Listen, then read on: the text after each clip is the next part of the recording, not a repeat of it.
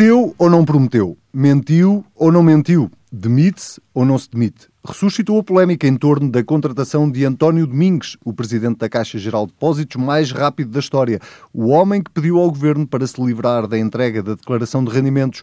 O gestor que bateu com a porta quando percebeu que tinha mesmo que entregar a declaração de rendimentos. Mas, porque voltou agora esta polémica, porque apareceu uma carta de António Domingos para o Ministro das Finanças, onde o ex-presidente da Caixa mete preto no branco tudo o que exigiu para aceitar o cargo. Se teve resposta na volta do correio, é que não se sabe. Explique-se, diz o CDS, mentiroso, diz o PSD, demita-se, diz Paulo Rangel. E o que dizem os Pedros, Marcos Lopes e Adão e Silva, são eles que formam este Bloco Central. Vamos então regressar a uma polémica que já foi muito discutida aqui neste programa há uns meses. Pedro Marcos Lopes, eh, de onde é que está a razão? Quem é que está a mentir, se é que consegues fazer essa avaliação? Eu consigo, já fiz aqui há uns meses, como tu disseste, já falamos neste, neste, neste programa, desde o, desde o início desta, enfim, desta polémica, que me parecia absolutamente claro que eh, Ricardo Mourinho Félix sabia, e aliás foi o único que admitiu que havia esta negociação, eh, que Mário Centeno sabia e se António Costa não sabia, devia saber. E Mário Centeno também, se não sabia, que eu estou convencido que sabia, devia saber, e agora parece-me eh, bastante evidente que sabia. O governo fez uma. O governo tinha uma tarefa complicada, eh, achou que tinha encontrado a comissão executiva certa para um período complicado da Caixa Geral de Depósitos e essa pressa levou a escolher alguém que fez determinadas exigências e o governo acedeu a todas as exigências que, que, que essas pessoas uh, fizeram. E esqueceu-se, por exemplo, de algum dos aspectos que, que, que toda a gente esqueceu, aliás, que depois Marcos Mendes acabou por falar e foi ela que acabou por despoltar o processo, a mim é perfeitamente evidente que havia comunicações, não há, como diria o Presidente da República, algo preto no branco onde diga que elas existem, mas por amor de Deus, quer dizer, eu acho quase insultuoso à inteligência das pessoas, francamente acho, dizer que não houve essas comunicações e que houve esse acordo também de Mário Centeno. Mas a achas que esta questão... tem a gravidade de, que o CDS está a colocar e que o PSD está a oh. colocar de que Mário Centeno mentiu na Comissão de Inquérito? Eu não sei se... francamente, se me perguntas, eu acho que é claro que mentiu na Comissão de Inquérito.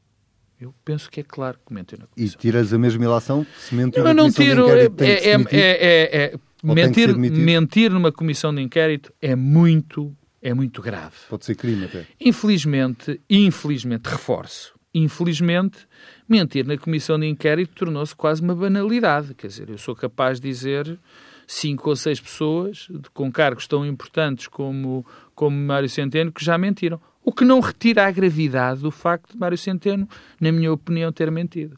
Mas, mas deixa-me só uh, dar uma nota em relação a, a, a este processo. Eu acho que este processo foi. Eu acho que negligência eh, no, no, tratamento deste processo é, o, é, é, assim a coisa mais, mais doce que se, pode, que, se pode, que se pode dizer. Era um processo que, a partir de nós sabermos que era ilegal, que havia problemas uh, em, em, relação à lei, né, no tipo de, de, de, de, acordo que se fez com, com o Dr. Mário Domingues, com o Dr. António Domingues, acho que a partir desse momento uh, o governo tinha, na minha opinião, que tomar, ter tomado uma atitude, enfim, humilde, digamos assim, dizer, bom, houve aqui de facto um engano, ninguém reparou nesse engano, eh, vamos corrigir, houve um erro nosso, aí teria havido alguma polémica pós isso, não é? Agora, e, e o assunto estava resolvido, pelo menos eu acho que estaria resolvido governo meteu-se numa confusão tal, intricou-se numa confusão tal, que isto agora vai ter, se já começou mal, vai acabar pior. E há uma coisa que tem que ser dita, porque eu tenho visto muitas vezes, e às vezes eu próprio critico, que hum, a oposição vai buscar aspectos não muito relevantes. Aqui, neste caso concreto, a oposição está a fazer exatamente o papel que tem de fazer, chamar a atenção a algo que é grave, que o governo disse que não tinha havido essas comunicações e que afinal houve, que o governo faltou à lei, esqueceu-se da lei. A questão é que o Governo está a agarrar-se uh, uh, ao facto de não haver resposta oh, aos e-mails do, do, de António Domingos. Oh, oh, oh, isso, ou seja, a minha pergunta é, isso é relevante não, para ti? Eu, ou seja... eu neste momento não é relevante, eu acho que já é, é, é o óbvio ululante. É, é, eu acho que é óbvio que, enfim, peço desculpa, uh, provavelmente também poderei estar a cometer uma grande injustiça. Eu não consigo imaginar sequer essa possibilidade. Que, que estão-se a pegar a algo, nem chega a ser formalidade. Um facto que toda a gente já percebeu, já na altura tínhamos percebido, que não aconteceu, que de facto houve essa troca de, de, de comunicações que o, o, o Dr. Mário Centeno, na comissão uh, de inquérito da CPI, eu lembro-me do que disse, disse, inexistem comunicações, é gravíssimo ter dito, é claro que é grave, porque mentiu. Isso foi então, ou, oh, desculpa, tens razão, foi por escrito, que inexistem comunicações, quer dizer, acho, acho, acho, acho que e é o governo... para, para se demitir? Ou para ser eu isso tenho muitas dúvidas, eu acho que seria muito complicado neste momento para para a situação uh, do país que ele, que ele se demitisse. Eu acho muito complicado, mas isso é uma tarefa que eu, eu custa muito dar essa opinião. Agora que eu sei que isto é um caso uh, que, que, o governo mostrou negligência e incompetência total, acho que é evidente. É? Pedro Adão e Silva, demite-se, não se demite, é caso para isso? Eu, quer dizer, se me perguntas se vai demitir, eu acho que não. Quer dizer, é caso para isso. Uh, eu, eu, devo dizer que, ao contrário do enfoque que tem sido colocado, que tem a ver com saber se eh, sabia, se não sabia, se eh, respondeu às expectativas eh, de António Domingos ou não, eu devo dizer que o que me parece grave neste caso é uma espécie de remissão para um conjunto de dimensões preocupantes. Mas já, já lá vou. A primeira é que bem, isto acontece porquê? Ehm, porque o Estado português estava numa situação ultra frágil na negociação com a DGCOM, ehm, queria eh, que o plano de recapitalização fosse aceito sem ser considerado ajuda de Estado, e isso tem uma componente também do ponto de vista das exigências à administração. Eh, e a combinação dessas exigências europeias com eh, uma um administrador, no caso, eh, e uma administração, por arrasto, eh, com um perfil eh, típico dos banqueiros no sistema privado, colocava um conjunto de exigências às quais o governo cedeu.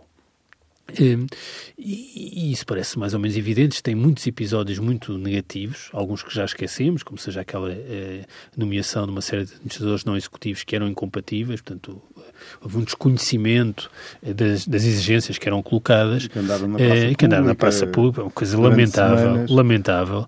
Eh, e o que teria sido preferível era quando se tornou claro que havia sido criada uma expectativa, agora não consigo dizer com que intensidade, mas que foi criada uma expectativa de que não era preciso eh, aos administradores, além de estarem isentos do Estatuto de Gestor Público, estavam isentos de entregar a declaração eh, de rendimentos, eh, o que o Governo devia ter dito há quatro meses, eh, e isso tinha resolvido todo o assunto, ou seja, não estaríamos hoje a falar disso, era, de facto, isso foi uma questão que esteve em cima da mesa, foi uma exigência da nova administração, eh, ou cedemos, ou não cedemos, ou negociamos, ou não negociamos, é como ficar assim. Agora, fingir que a questão não estava presente parece-me uh, um péssimo caminho. Porquê que eu acho que este tema tem um valor para além uh, daquele que, uh, que, muitas vezes tem estado a ser sublinhado e que tem a ver com a mentira, com saber se é verdade, se não é? É porque, de repente, somos de novo devolvidos a um conjunto de dimensões que são a meu ver, eh, vitais, nevrálgicas para perceber o que se passa na relação das pessoas com, com, com, a, com a política eh, e com o sistema financeiro. É porque, em última análise, ninguém está a seguir este episódio com atenção e ao detalhe, a saber o que é que se passou na Comissão Parlamentar de Inquérito o que é que este disse, porque a gente já perdeu o fio à meada. Mas há uma sensação que eu acho que as pessoas têm, é que tínhamos aqui um conjunto de banqueiros que colocou um conjunto de exigências e às quais os políticos responderam.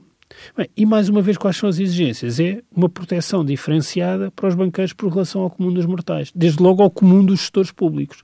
Bem, e o que é que sabemos? É que há cobertura do governo, deste governo, para isso. Bem, isso é um cenário, a meu ver, verdadeiramente devastador. Acho que isto é uma espécie de napalm político. Eh, isto não tem nada a reparar, isto não tem a ver com a mentira, não tem a ver com o diz que diz, com, com o PSD que aumenta a intensidade, depois vem o Paulo Rangel e ainda fala mais alto, esta competição para ver quem é que diz mais, porque eh, o Pedro Marcos Lopes chamou a atenção, há aqui uma fragilidade, porque também, quer dizer, não, a Ministra das Finanças anterior mentiu, com, mentiu na Comissão Parlamentar de Inquérito. Isso não me interessa nada. Esse argumento que os outros mentiram a mim não me interessa nada. O que me preocupa muito é que há aqui uma dimensão que é politicamente corrosiva de percepção que eu acho que está completamente generalizada que nós, nesta semana, a OCDE não se cansou de dizer, temos um problema seríssimo que vem no sistema financeiro. Uma parte desse problema tem a ver com eh, ou corrupção ou com erros de avaliação grosseiros na concessão de crédito. Depois, há uma espécie de eh, proteção entre eh, elites que migram de uns bancos para os outros, que beneficiam de proteção eh, de políticos. Eu acho que isto é um desastre. E é um desastre porque uma das coisas que nós sabemos, e eu acho que é o grande tema político de 2017, é Portugal não vai recuperar sem uma solução para o crédito mal parado. Bem, e essa solução para o crédito mal parado vai ter custos. Não sabemos como é que vai ser a solução, quais são os custos, mas vai ter custos. Ora, não é compatível exigir às pessoas o que quer que seja sem haver um movimento de verdadeira regeneração e higienização na relação entre política e sistema financeiro. Ah, e o que isto nos traz é de volta a, a tudo isso. Como agravante, é que depois que nós pensamos, esta semana o BPI passou a ser 85% passou a ser catalão. Bem, e o que é que nós percebemos? É que Catalão, catalão. Temos, eh, temos o Banif, que foi resolvido a favor de espanhóis. O BPI, controlado a 85% por catalães.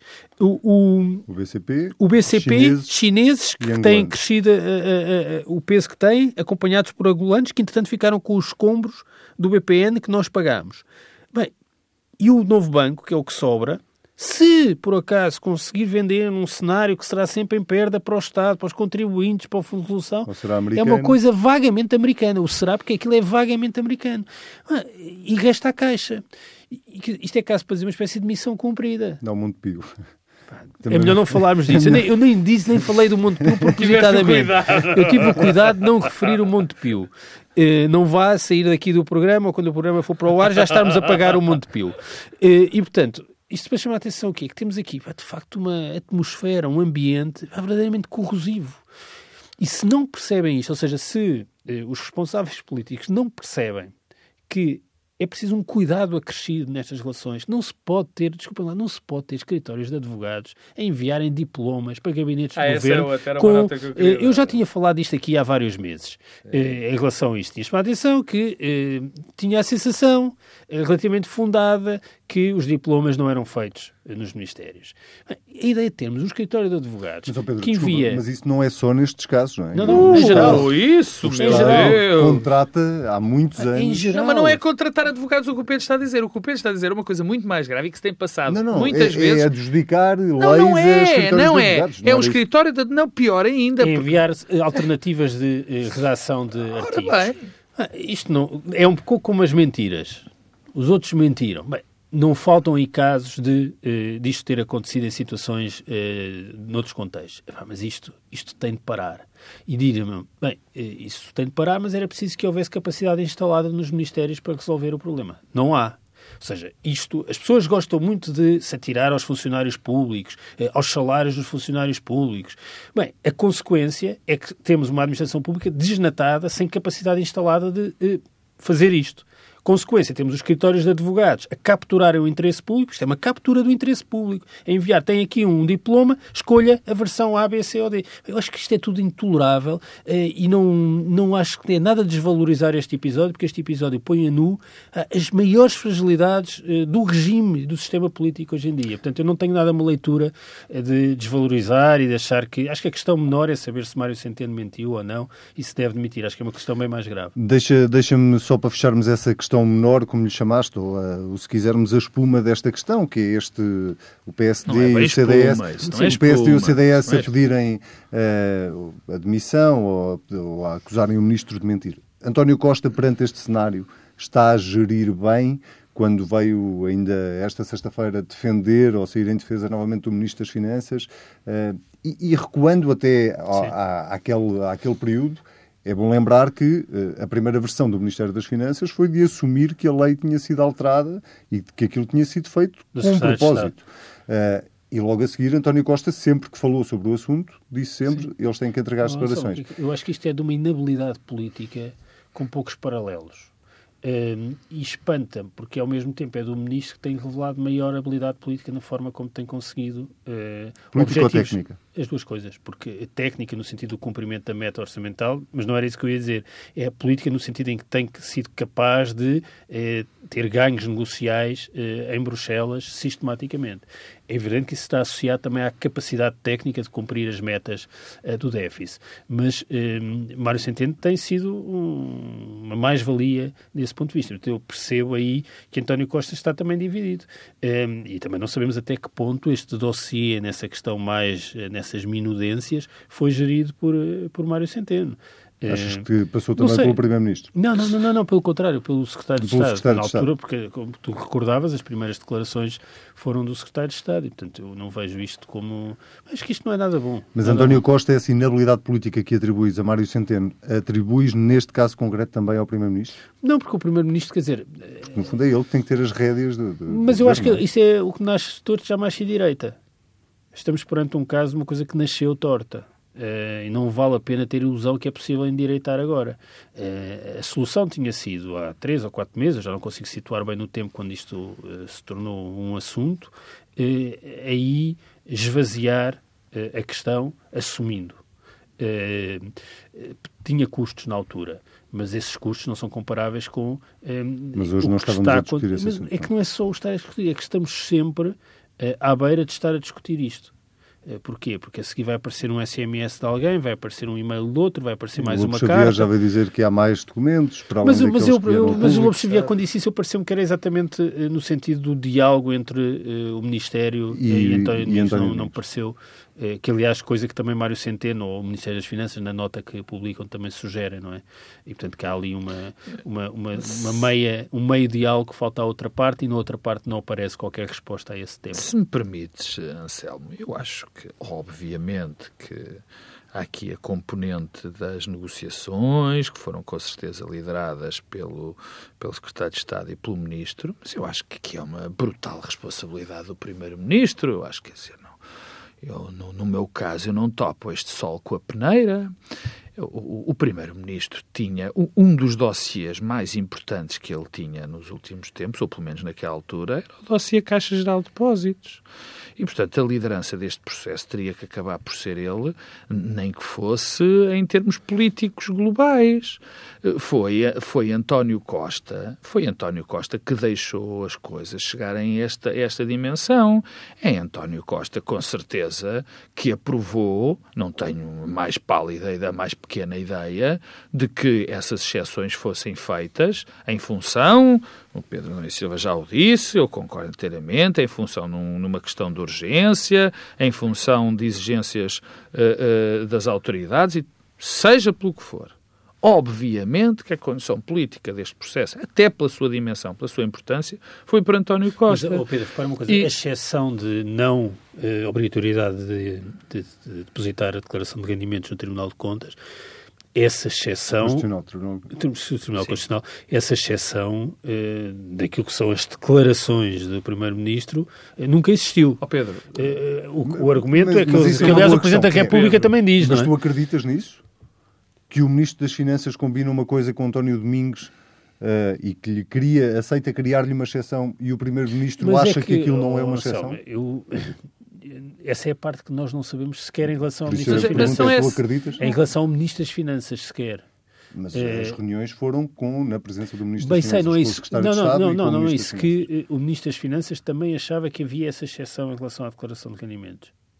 Isso ainda não é claro para mim. Sim, de acordo, mas eu, a minha dimensão. Portanto, é, então, sim, não, mas a dimensão não é claro política... para ti, também não é claro que, que o Ministro das Finanças tenha, tenha mentido neste caso, não é? Não, nesse episódio, que, que a questão se colocou agora que o Ministro das Finanças achava que aquela alteração eh, servia para aquele efeito, isso ainda não é claro.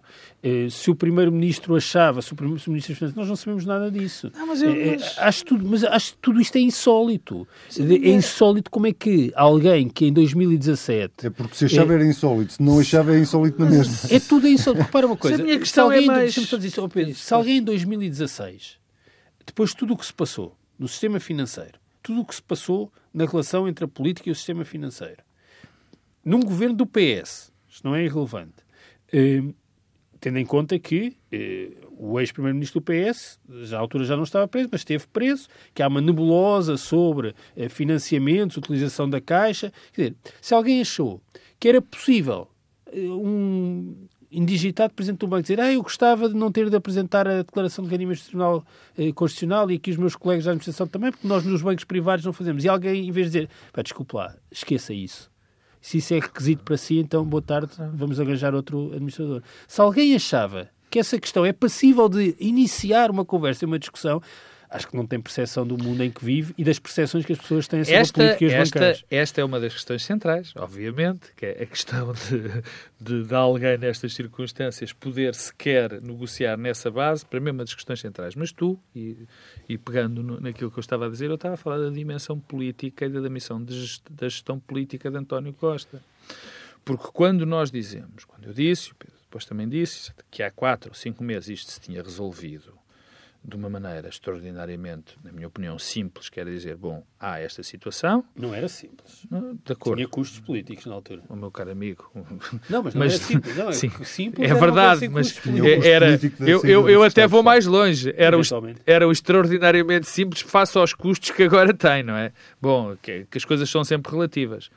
A grande questão nessa altura, e por isso é que eu digo que é uma, um erro grave de liderança política de António Costa, era fazer exatamente aquilo que nós acabamos de dizer. Há aqui, houve aqui um problema, sim senhora, assumimos que houve aqui um, um, um erro, um erro nosso, mesmo que não o tivesse sido, mas houve aqui um erro nosso, o, o seu autor imediatamente, quer dizer, isto fica sem efeito, aquilo que nós dissemos de facto era aquilo que pensávamos, não é? E esse papel esse papel, no limite, tinha de ser cumprido por António Costa. Portanto, António Costa. Não vale a pena nós tentarmos pôr António Costa num patamar acima, como se estivesse a, a, a planar sobre este acontecimento. A responsabilidade direta, direta, é de António Costa na gestão política desse acontecimento, daquilo que deveria ter sido feito, na minha opinião, não é só minha, de muita gente, e não foi feita. Por exemplo, a, a prestação de António Costa eh, eh, na, na, quarta-feira é mais um adensar do emaranhado, é, é, é, emaranhar ainda mais o emaranhado que já está este processo. Claro que isto não vai, isto não vai acabar bem, isto não tem maneira de acabar, de acabar bem. O que é que é não, não tem... acabar bem? Eu não sei. Se tu próprio Olha, achas difícil eu, eu acho que o difícil, saia... mas não acaba bem, porque deixa, obviamente, que é um grave, um grave erro político e deixa o governo e deixa o governo fragilizado, fragilizado até para outros processos. E, e é verdade, quer dizer, e muitos processos que são ligados à banca estão para acontecer, têm mesmo que acontecer naquilo que nós vamos falar daqui a bocado. Portanto, isto é um erro, precisamente brutal. Eu faço minhas uh, as palavras do Pedro quando diz uh, dessa dependência, de, de, desta, deste subjugar do poder económico, do, do, poder, do poder económico ou do ao poder político. Ao contrário. ou que se, peço desculpa, do poder, poder político está poder subjugado económico. pelo poder económico. E também deixa aqui uma nota, que é, convém, não, convém ter memória. A acusação que o Partido Socialista fazia muitas vezes ao governo do PSD, do CDS, na anterior legislatura, era exatamente esta, dessa subjugação, de que a economia agora mandavam, eram os grandes empresários. Quer dizer, o que aconteceu foi exatamente a mesma coisa, para pior. E também eh, concordo com a história dos advogados, dos gabinetes dos advogados. Quer dizer, há aqui uma, há aqui um, um, uma espécie de teia em relação a, a este processo uh, uh, que já aconteceu noutros governos. Aliás, uh, deixa-me fazer esta à parte. Há uma parte do debate político que é insuportável. Insuportável. Que é a sistemática, a sistemática acusação ao governo, uh, de um partido ao outro de coisas que fizeram exatamente igual. Dizer, quando, exatamente. Quando, quando se fala o... da descredibilização, deixa-me só acabar, quando se fala da descredibilização da política dos políticos, este é um dado essencial, porque dá vontade de rir, ver ver o PSD e o CDS a dizerem olha, que malandros que são estes, que puseram advogados a fazer leis, se aconteceu exatamente a mesma coisa nos seus governos. Isto é uma dimensão, estraga o debate político, estraga o prestígio dos políticos, estraga o prestígio da classe política. Não é estranho ver o Bloco e PC em silêncio sobre este assunto, ou mais ou menos em silêncio? Por pontos. Não é estranho porque o Bloco e o PC, e aí até mais o PC, têm tido uh, sempre uma hierarquia de prioridades. Uh, e aqui a prioridade máxima é uh, a defesa da Caixa Geral de Depósitos Pública. E, portanto, tudo o que abale esse propósito é secundarizado.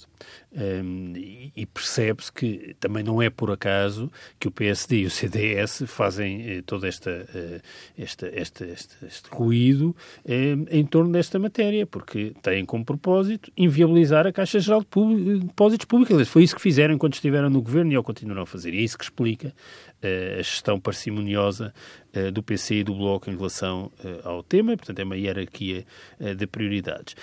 E na, na, na, na luta e na disputa política, talvez com exceção do Bloco e do PC, porque as pessoas não olham para esses dois partidos como tendo algum tipo de responsabilidades eh, em matérias deste tipo, agora ou anteriormente, mas é evidente que eh, se o PSD e o CDS pensam que por estarem a atacar o governo nestas matérias, por vir o Dr. Rangel desde Bruxelas a pedir admissão, sempre, subindo sempre o tom em relação ao que o PSD diz nas outras matérias, se a afirmação e a diferenciação vai ser feita eh, assim, estão completamente equivocados, porque isto tem um efeito devastador sobre todos. Isto penaliza todos. É mais um daqueles exemplos, e os exemplos são recorrentes, em que todos perdem.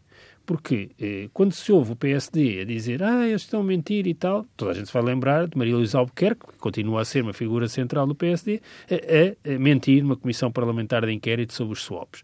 Um, se, se olharmos para trás, vamos encontrar exemplos paralelos. Eu acho que isso não eh, isso não, não, não tem qualquer desvalorização do que acontece agora. Só estou a chamar a atenção que é uma ilusão pensar que há ganhos eh, e que há uma espécie de transferência. De, vidros, de vidro não, não único, a única consequência disto é as pessoas acharem que de facto são todos iguais. Muito bem, vamos ao outro tema. Vamos ao outro tema de, desta semana, o relatório da OCDE sobre Portugal, o relatório eh, que normalmente é apresentado todos os anos, eh, com várias conclusões, quer em relação ao desemprego, quer eh, em relação à economia, eh, mas com uma nota muito significativa em relação à banca e à situação do sistema financeiro em Portugal. Ehm, tem razão a OCDE, Pedro Marcos Lopes, com essa Sobre a questão da banca. Deixa-me começar pelo relatório da OCDE. É evidente que é um relatório internacional e, e de uma organização que tem toda que tem toda uma capacidade, que, que é independente, que é alguém que temos sempre a ouvir, mas faz-me lembrar eh, muito uh, algo que, enfim, que também é dito muitas vezes, é que não faltam bons diagnósticos sobre os problemas portugueses não faltam. E este é mais um resumo dos bons, dos bons, diagnósticos. Quer dizer, eu, eu, eu tive a ver, deixa-me só dar uma pequena nota, eu tive, o, o, que foram as melhorias. As exportações melhoraram, as transações correntes estão positivas e a poupança interna aumentou um bocadinho. Eh, enfim, esqueceram-se de dizer que a poupança interna aumentou um bocadinho, mas ainda está a níveis muitíssimo preocupantes. E depois os problemas. Os problemas também, eu já bastava ouvir o Bloco Central, quer dizer, há um problema de investimento baixo. E, um, e, para sairmos deste do problema económico que temos, eh, é preciso investir mais. Já sabíamos. Temos um problema de baixas qualificações. Hum, também me parece que, que, que, esse problema já existia. Temos um problema sério de desigualdade. Bom, eh, também já sabíamos. E depois temos a justiça, sobretudo a económica, é muito lenta e isso é um impedimento ao desenvolvimento económico. Já sabemos isso para aí há 40 anos, pelo menos. E a dívida portuguesa é elevada. Digamos que não são novidades. Onde é que é? Depois há recomendações, recomendações umas que o Governo não gostou, outras que o Governo uh, gostou. Uh, por exemplo, há uma recomendação que, que nos diz que há polícias e professores a mais. E há outra redução, há outra recomendação, que eu aqui já falei várias vezes, que foi, na minha opinião, o profundo disparate a diminuição do IVA para a restauração. Provavelmente o IVA para a restauração não devia ter subido, mas descendo não trouxe nenhum benefício uh, uh, uh, para Portugal, pelo contrário. Quanto. Ah, e, e, uma que o governo evidentemente não gostou, e nem a geringonça, é que há um perigo na subida do salário mínimo. Nestes salários do mínimo, sobretudo no limite, eh, na meta que o governo uh, uh, e a geringonça definiram, que era de chegar a 600 euros. Quanto ao, ao problema do, dos problemas financeiros. Também é verdade, que também já foi dito muitas vezes, a OCDE veio dizê-lo outra vez, e com razão, que nós temos um problema grave no setor financeiro com o crédito mal parado. E diz algo que é muito importante, que é nós não teremos possibilidades de eh, ter um desenvolvimento económico sustentado, que não saímos, que não poderemos sair do marasmo que hoje vivemos sem resolver o problema do crédito mal parado nos bancos, por duas razões que as pessoas facilmente eh, eh, por razões que as pessoas facilmente compreendem é que estas restrições nos bancos não permite não permitem que o banco depois, que os bancos depois financiem a nossa economia. Quer dizer, é, é tão direto quanto isto. A, a, a, a OCDE apresenta a uma que não desenvolve muito bem, que é a questão de nós arranjarmos, de, organizarmos o mercado para o mal parado, e a outra possível solução, que já é uma solução que também já foi falada noutros, noutros sítios, que é uma solução europeia para o crédito mal parado também dá uma portuguesa, mas a solução portuguesa para criar uh, uh, uma solução para esse mal parado tem a ver com, uh, enfim, normas que a Comissão Europeia tem que, que as autoridades europeias, melhor, têm que autorizar e enquanto não autorizar, essa solução não pode, não pode ser dada. Isso é basicamente o que o, o, o OCDE diz. É algo é evidente que é, há outra solução, que apareceu aqui esta semana, ou há 15 dias, que foi de uma instituição que estava disposta a comprar todo o crédito mal barato do banco. É uma solução de, não, que não conhecemos a rigor. Eu não conheço, e acho que ninguém conhece. Sim, ninguém Foi conhece. alguém que apareceu, que diz que tem um consórcio, que está disposto a, a, a, a comprar por 15 mil milhões boa parte do, do, do, nosso crédito mal parado. Basicamente é isto que a OCDE uh, diz. É evidente que sem essa solução para o nosso crédito mal parado, a solução do nosso sistema financeiro não vai existir, não há solução. E enquanto não se. E será sempre um entrave também em... para o crescimento. E quando não se decidir esta solução do mal parado, meus amigos, não vamos ter desenvolvimento económico e vamos continuar a viver neste marasmo económico. Pedro Nunes assim. Silva, também é a parte da banca que tu sublinhas neste relatório? Sim, eu não, não, não queria entrar tanto em detalhes sobre o conteúdo do relatório, acho que. Eh, mas há uma leitura política que se pode fazer e que tem várias uh, dimensões. Bem, uma primeira, que tem a ver com o papel das, das organizações internacionais e deste tipo de instituições um, eh, e o falhanço sistemático. Quer dizer, o Ministro das Finanças, há pouco falávamos do Ministro das Finanças, o Ministro das Finanças criticou na apresentação e eu acho que é, é motivo para isso, porque é, há uma dificuldade de, de, compreender uma trajetória alternativa eh, do ponto de vista orçamental eh, e os impactos macroeconómicos que essa trajetória pode ter, que é o caso de Portugal, por parte destas organizações. E falham as previsões sistematicamente, e essa falha das previsões é uma, é uma espécie de falhança intelectual.